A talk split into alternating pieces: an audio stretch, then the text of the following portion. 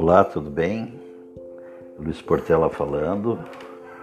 Uh, trazer mais uma novidade para vocês, acredito que seja, né? O contrato de promessa de compra e venda, aquele que entendo que é um, um instrumento em desuso, ele foi alterado uh, radicalmente, na minha concepção, pela Lei 13786, de 27 de dezembro de 2018. Uh, Agora, por exemplo, é obrigatório todo contrato de promessa de compra e venda iniciar com um quadro resumo. Né?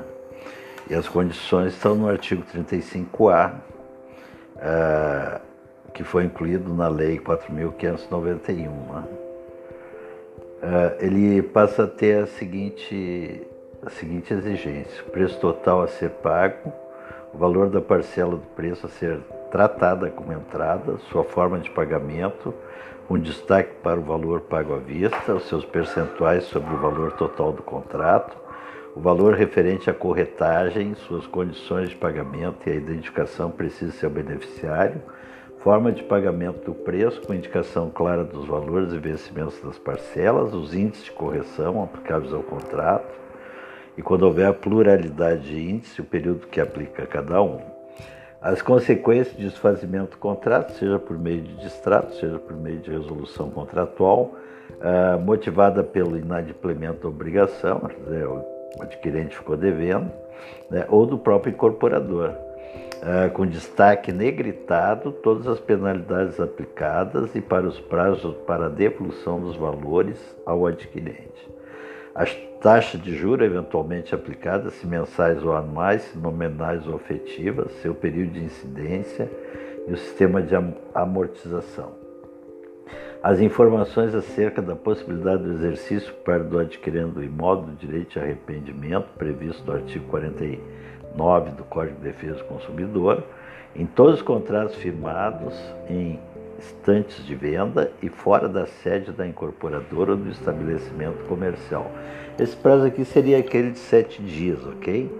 Prazo para quitação da obrigação pelo adquirente após obtenção do auto de conclusão da obra pelo incorporador, as informações acerca dos ônus que recaem sobre o imóvel, em especial quando vincule como garantia real de financiamento destinado à construção do investimento, o número de registro memorial de incorporação, a matrícula do imóvel, a identificação do cartório de registro competente, termo final para obtenção do auto de conclusão da obra, a BITS, e os efeitos contratuais da intempestividade previsto no artigo 43A desta lei.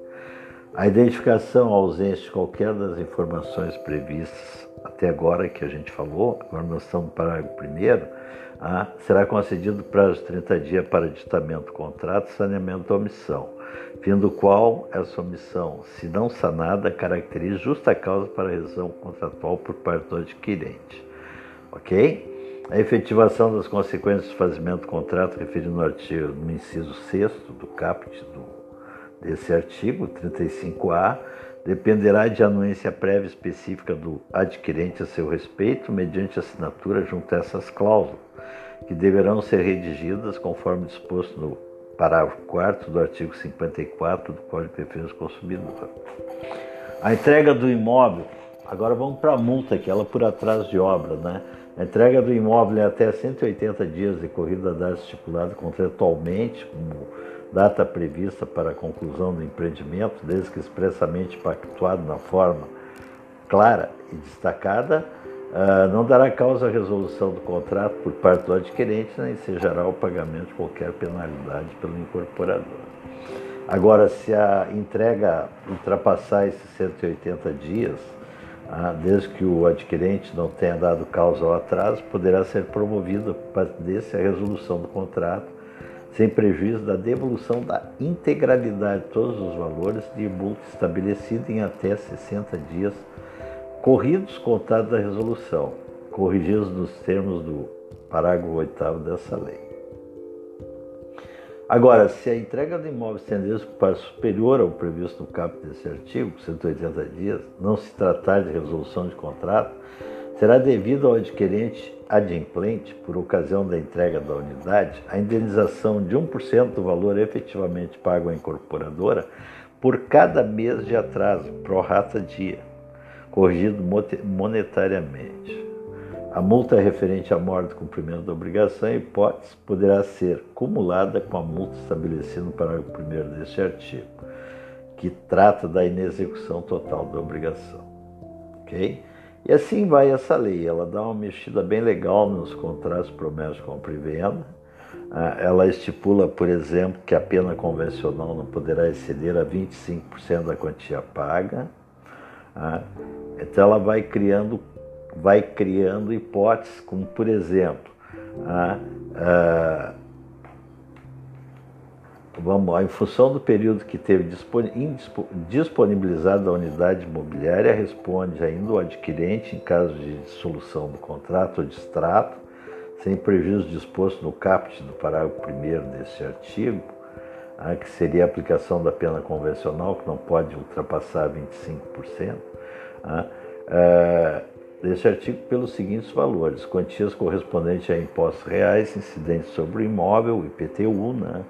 Cotas de condomínio, contribuições devidas à associação de moradores, valor correspondente à fruição do imóvel equivalente a meio por cento, demais encargos incidentes sobre o imóvel e despesas previstas.